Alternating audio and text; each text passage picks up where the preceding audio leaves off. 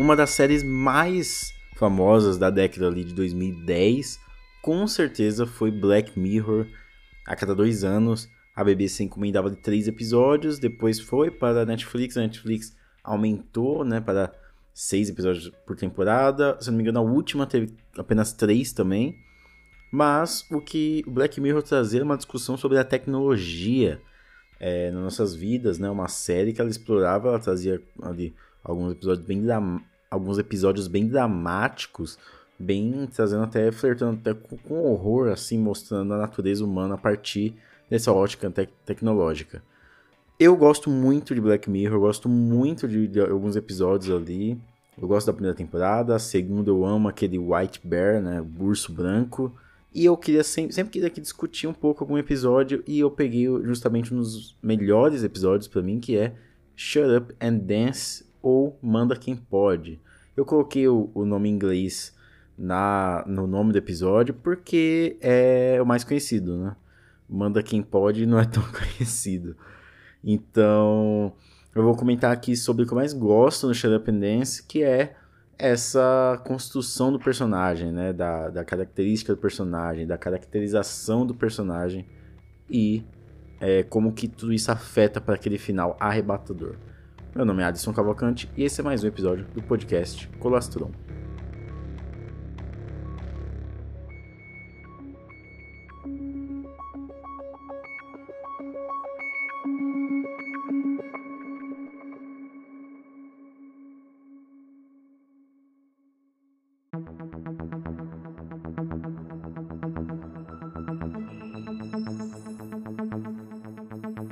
Bom, mas primeiro vamos, vamos começar falando sobre, sobre Black Mirror mesmo, né? Eu gosto de como Black Mirror consegue trabalhar toda essa questão humana sobre a ótica da tecnologia, como eu falei, porque ele não, ele não alerta sobre os perigos da tecnologia, né? Ele alerta sobre os perigos da humanidade com tanto poder tecnológico.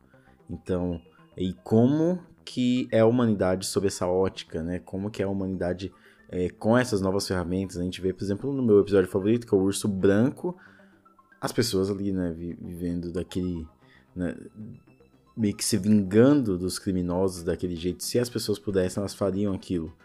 É, tem episódios como San Junipero, por exemplo, que é uma história de amor muito bonita, né? Onde nós podemos chegar com essa tecnologia.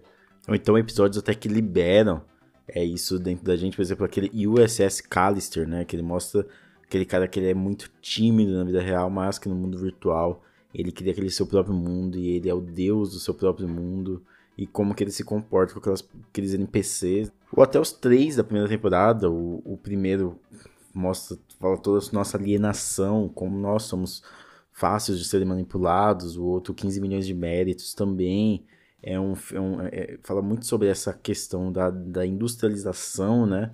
Então, são, são episódios, são histórias ali que mostram é, a nossa incapacidade de lidar com o nosso avanço. Eu acho isso muito legal, como isso trata em alguns episódios. E no Shut Up and Dance é justamente, é justamente isso, sabe? É um, é um episódio sobre um estelionato, né? sobre ameaças e que as pessoas, sei lá, achando que estão fazendo justiça. É muito legal como os cinco primeiros minutos desse episódio eles constroem muito bem essa atmosfera. Eu reassisti ele e ele é sensacional, né? ele tem um ritmo muito bom. E ele faz uma coisa muito parecida com até O Hóspede, um filme recente aí do, do Adam Wingard, ou até também o História da Violência, do David Cronenberg, que é aquela coisa de você mostrar um personagem, mostrar diversas pistas e você tentar descobrir qual é a daquele personagem, sabe? Da onde que ele tá vindo, o que ele tá fazendo, e no final você acaba descobrindo assim que ele é muito mais do que o que foi mostrado. Então, o, que, o principal pra gente entender o porquê o, o, o Shut Up Dance é tão bom é porque nós temos um, uma relação conflitosa com ele. Nós começamos de um jeito, nós terminamos de outro. Nós terminamos meio que com uma culpa. Nós terminamos com aquela coisa de Mano, sério que eu tava torcendo por esse cara, sério que eu estava, sabe, querendo esse cara, é, querendo, querendo que esse cara se desse bem. Porque a gente vê ali, nos cinco primeiros minutos que eu falei, é toda essa caracterização mesmo. A caracterização de personagem é tudo que a gente pode ver é, externamente, né? Tudo que a gente pode avaliar, sei lá, no ambiente que o personagem vive, nas roupas que o personagem é, é usa, e até inconscientemente, se você não olha o personagem e pensa, ah, o personagem de tal jeito por causa dessa roupa, é, você acaba percebendo por causa da sua vivência no mundo, assim, aquilo dali é, diz isso sobre o personagem, então você já espera tal coisa dele, sabe? O Hóspede, por exemplo, é um, é um filme que ele brinca com isso, só que todo, todo momento ele deixa você com o pé atrás, porque é um cara que ele é amigo do filho lá da família, e aí ele vai passar uns dias na casa da família, e ele, ele tenta de tudo, ele tem um jeitinho dele, ele tenta de tudo pra família deixar ele ficar na casa, e você sabe que, mesmo que ali ele esteja fazendo algumas coisas legais, você tá torcendo pra ele ser uma pessoa legal, ele pode, na verdade, ser uma pessoa ruim. Aqui no Shadow Dance, a gente conhece esse personagem protagonista, que é o Kenny. Então a gente conhece que ele trabalha ali numa rede de fast food, mais ou menos isso. Ele tem ali uns amigos que são meio. É, é muito legal como eles vão jogando essas pistas, porque uma das primeiras vezes que a gente vê o Kenny, ele vai lá, ele pega o brinquedinho com a menininha, tava esquecendo, e ele sorri pra uma menininha.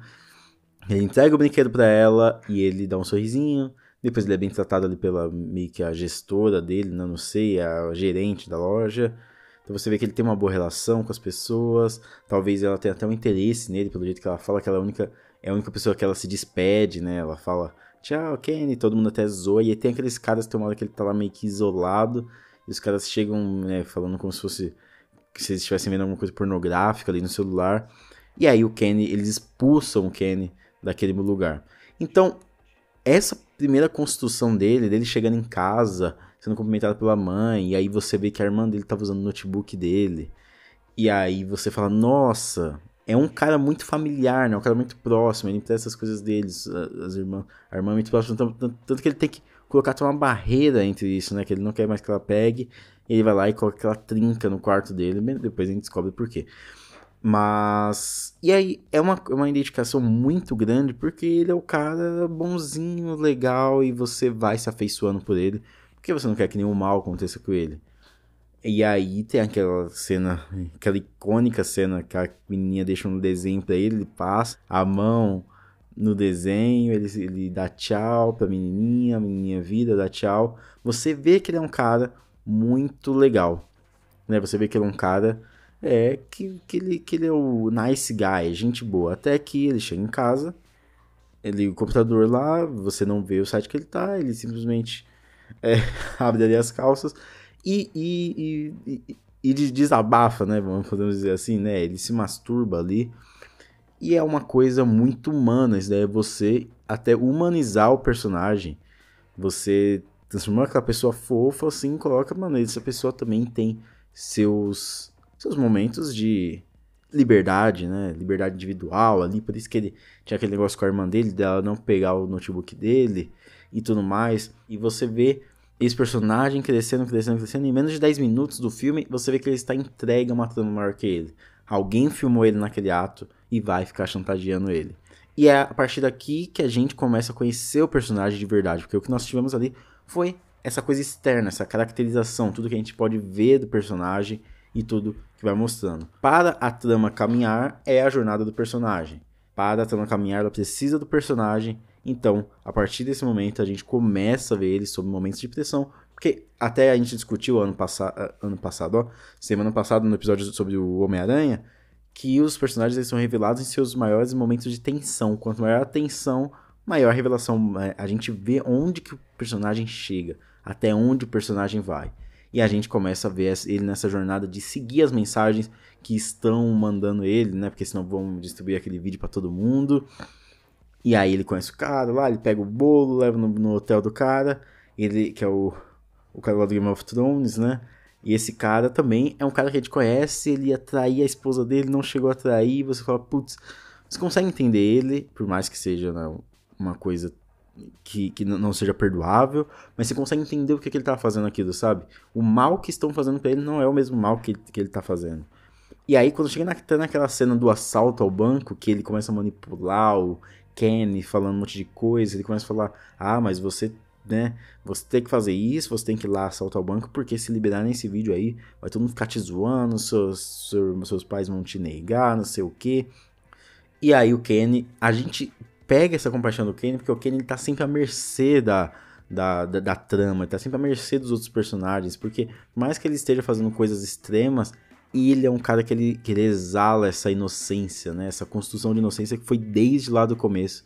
A gente vendo, é quando ele vai assaltar o banco, que ele se mija, que ele tá todo assim, você vê o personagem da maneira mais vulnerável dele, no momento que ele tá fazendo o momento de, a, é, é, a ação de maior tensão dele.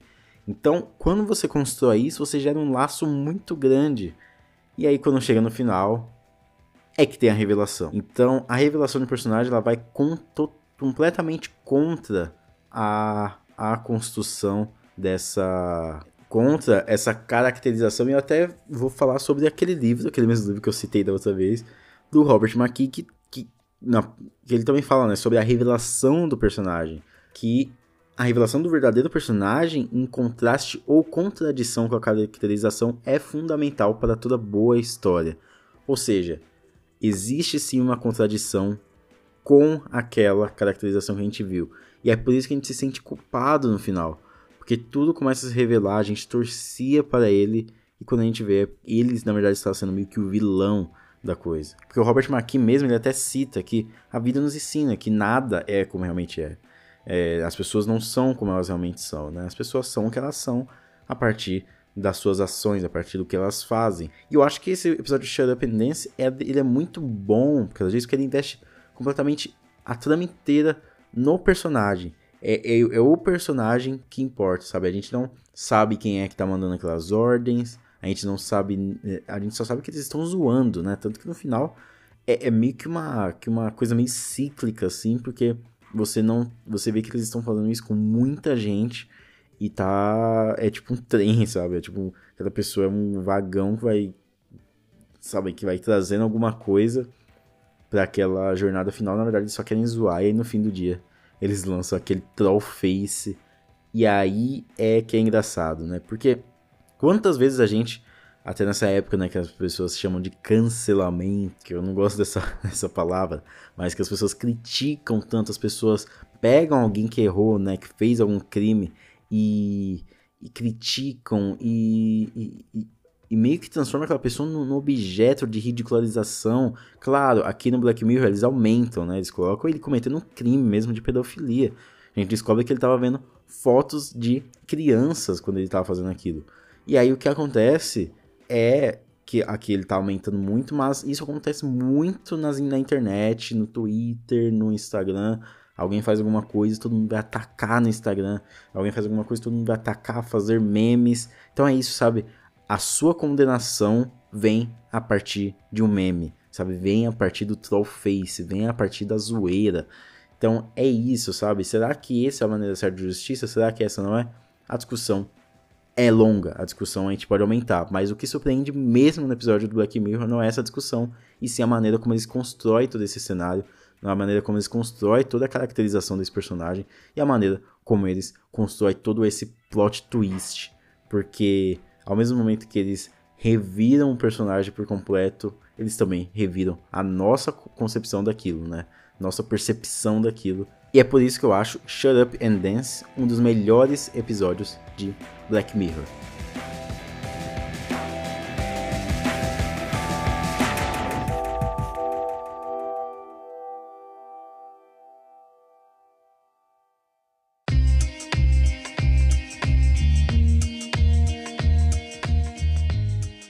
Mas aí, você curtiu? Você gosta de Black Mirror? Gosta de Shut Up Dance? Gosta de algum outro algum outro episódio, porque eu gosto muito de Black Mirror e eu queria inclusive falar mais sobre sobre Black Mirror em outros, epi outros episódios sobre de Black Mirror, claro. É, aumentar a discussão, né? Vamos conversar sobre ele. É, talvez eu fale aí sobre Urso Branco, talvez eu fale aí sobre o 15 milhões de méritos, que, que são bem legais.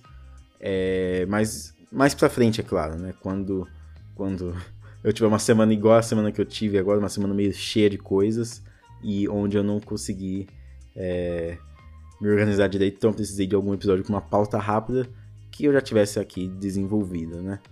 Então me segue lá no Instagram, arroba Colastron, me segue no Twitter, também arroba Colastron. Segue lá, eu sempre tô dando dicas, sempre tô falando várias coisas. Queria também usar esse lugar aqui para recomendar alguns podcasts parceiros, que eles sempre citam a gente lá, então tá o Era Uma Vez em São Paulo, tá com um novo, uma nova formação, o Pedro, ele agora tá com o Otávio, do Hollywoodiano, então tá os dois juntos, essa nova formação do Era Uma Vez em São Paulo, tem o 3 é Demais também, sempre cita lá, tem também o Cena 98, já participei de, de, de episódios do Cena 98, para vocês escutarem. Tem também o Vice, recentemente eles fizeram um episódio sobre. Recentemente eles fizeram um episódio sobre Cloverfield, muito bom. Tem também o Papo de Trilha, também sempre falando das trilhas. Talvez esteja esquecendo algumas pessoas, me desculpem se eu estiver esquecendo. É que eu não anotei aqui, eu tô lembrando de cabeça. Mas vai lá, ouça os podcasts parceiros, podcasts que sempre interagem com a gente, com, com o Colastron lá no, no Instagram, no Twitter. Então vão lá e, e, sigam todos eles. E às vezes eu também recomendo no Twitter alguns episódios. E sempre sigam que são dicas muito boas mesmo. Beleza? Então muito obrigado. Se cuide na vida e até mais.